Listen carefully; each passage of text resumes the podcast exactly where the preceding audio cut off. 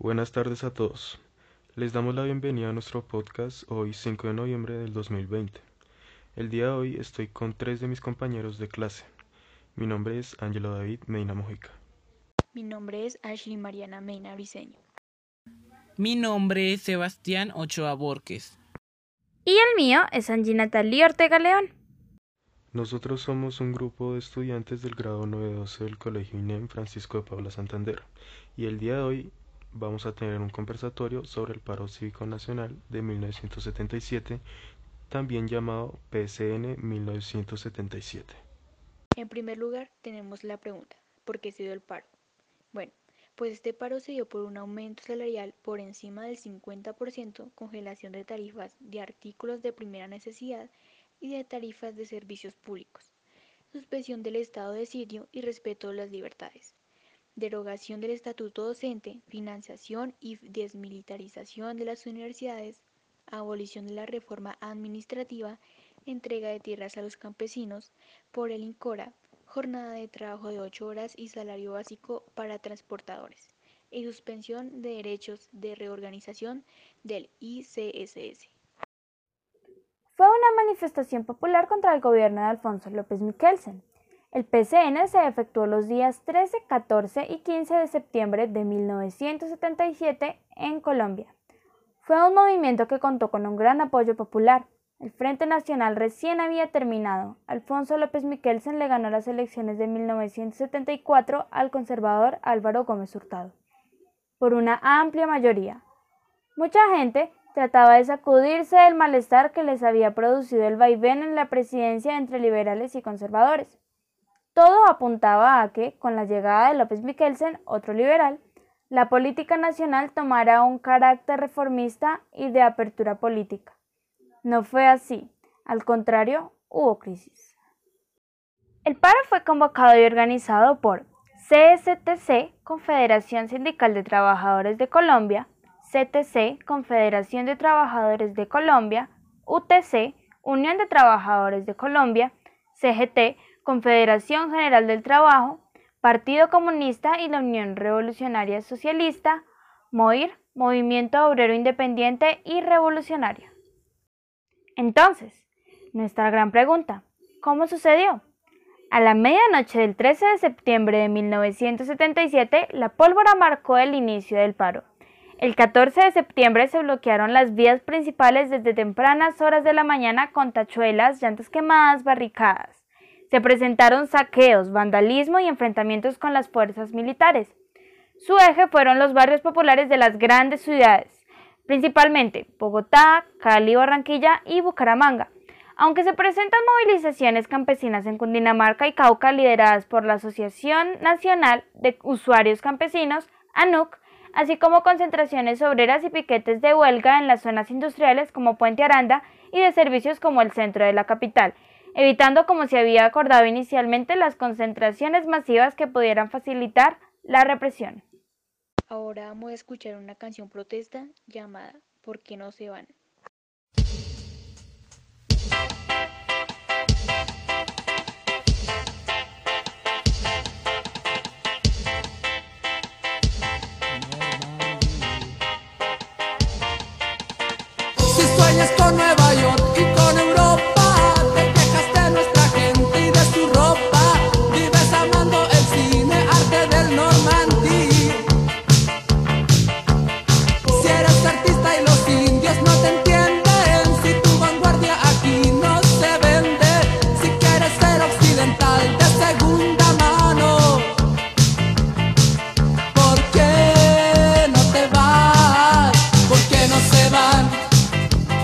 grande país. Porque no se van, no se van del país.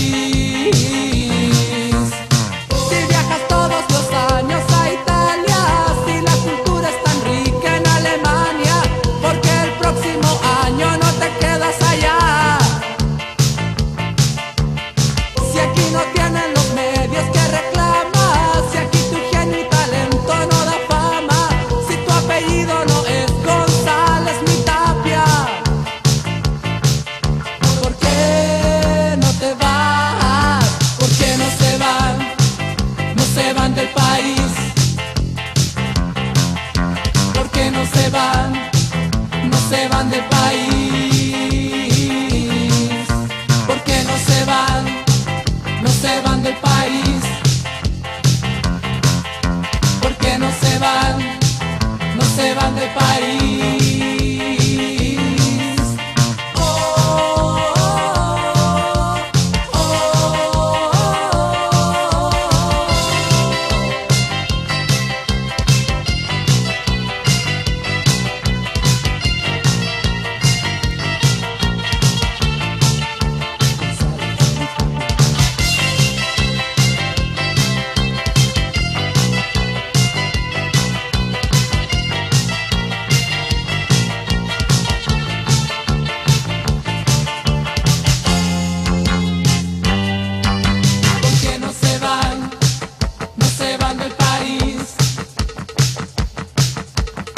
No se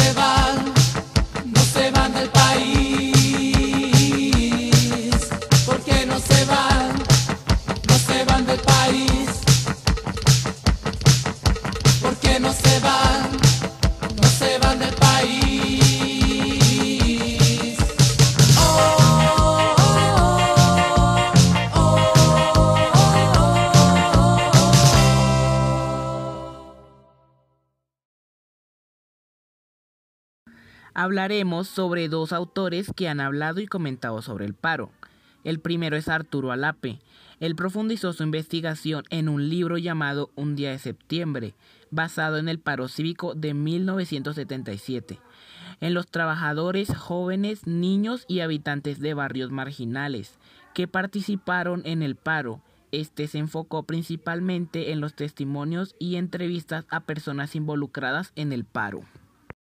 El segundo autor es Medófilo Medina, que por otro lado trabajó en un libro llamado Protesta Urbana en Colombia en el siglo XX. Allí habla sobre diferentes paros que hubo en Colombia. En este libro sustenta sus argumentos donde dice que en su mayoría fueron los trabajadores los cuales estaban involucrados en el paro. Y diferente a Arturo Alape, Medófilo Medina no realizó entrevistas, pero considera que si las hubiera hecho tendría un resultado más exacto en su libro. Hubo 33 muertos y 3.000 heridos, pero en investigaciones después del paro se contaron 51 muertos y 4.500 heridos.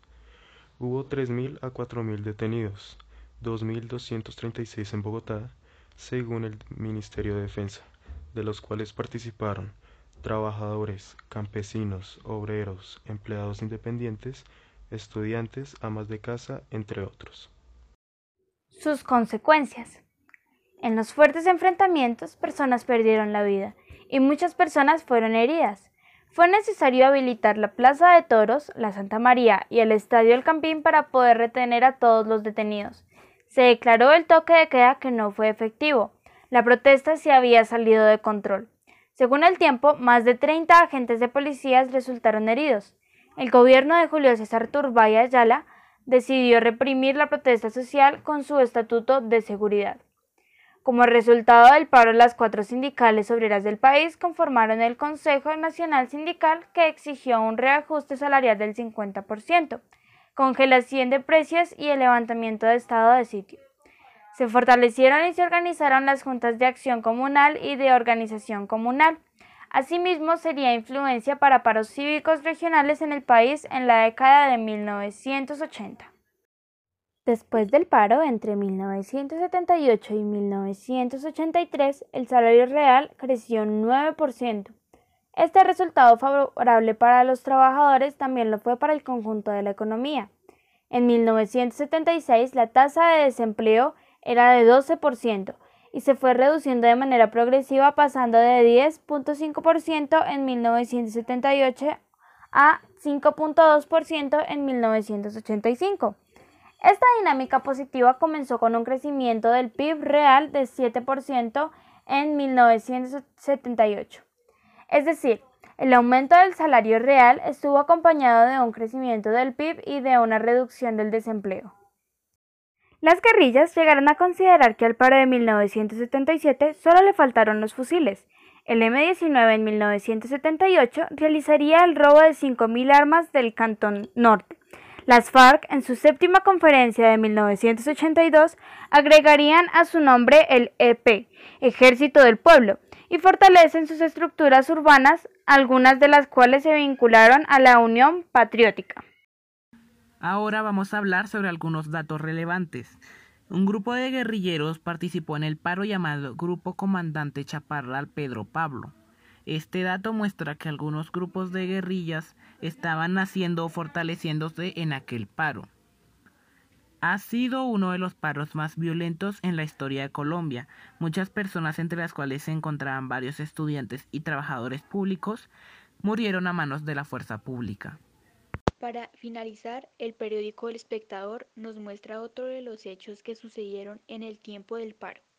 En septiembre de 1977 terminaba el gobierno de Alfonso López Michelsen y su política del mandato claro. El Pollo López, como se le conocía por su precocidad política, había llegado a la presidencia gracias al uso ambivalente de la letra R.